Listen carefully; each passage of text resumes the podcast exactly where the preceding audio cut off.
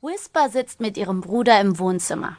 Gar nicht so leicht, ein Bilderbuch anzuschauen, wenn Ralph die ganze Zeit dabei spielt, findet Whisper. Ralphie, schalt doch mal das dumme Ding ab, sagt Whisper. Da geht das Spiel schon von allein aus. Ich heiße Ralph. Äh, Papa, komm mal. Das Spiel ist kaputt. Whisper schüttelt den Kopf. Ralphie verliert wirklich schnell die Geduld. Whisper will gerade in ihrem Bilderbuch weiterlesen. Da blickt sie in die Augen eines Pferds.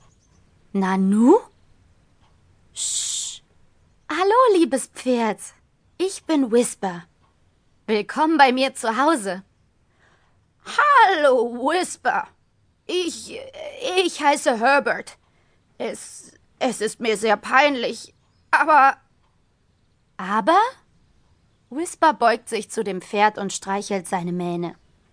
Also, sagt Herbert, weißt du, ich kann meine Arbeit nicht mehr machen. Ich weiß auch nicht, was mit mir los ist. Whisper nickt. Oh, das tut mir aber leid. Hast du dich verletzt? Nein, ich kann nichts Schweres mehr ziehen. Und die Biber brauchen mich doch. Das muss Whisper sich anschauen. Mach die Augen zu, sagt sie und stellt sich eng neben Herbert.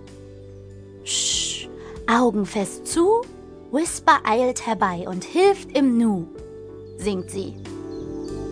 Und schon wirbelt sie mit Herbert in einem bunten Zaubernebel durch die Luft. Kurz darauf stehen die beiden mitten im schönen, weiten Grasland am blauen Fluss.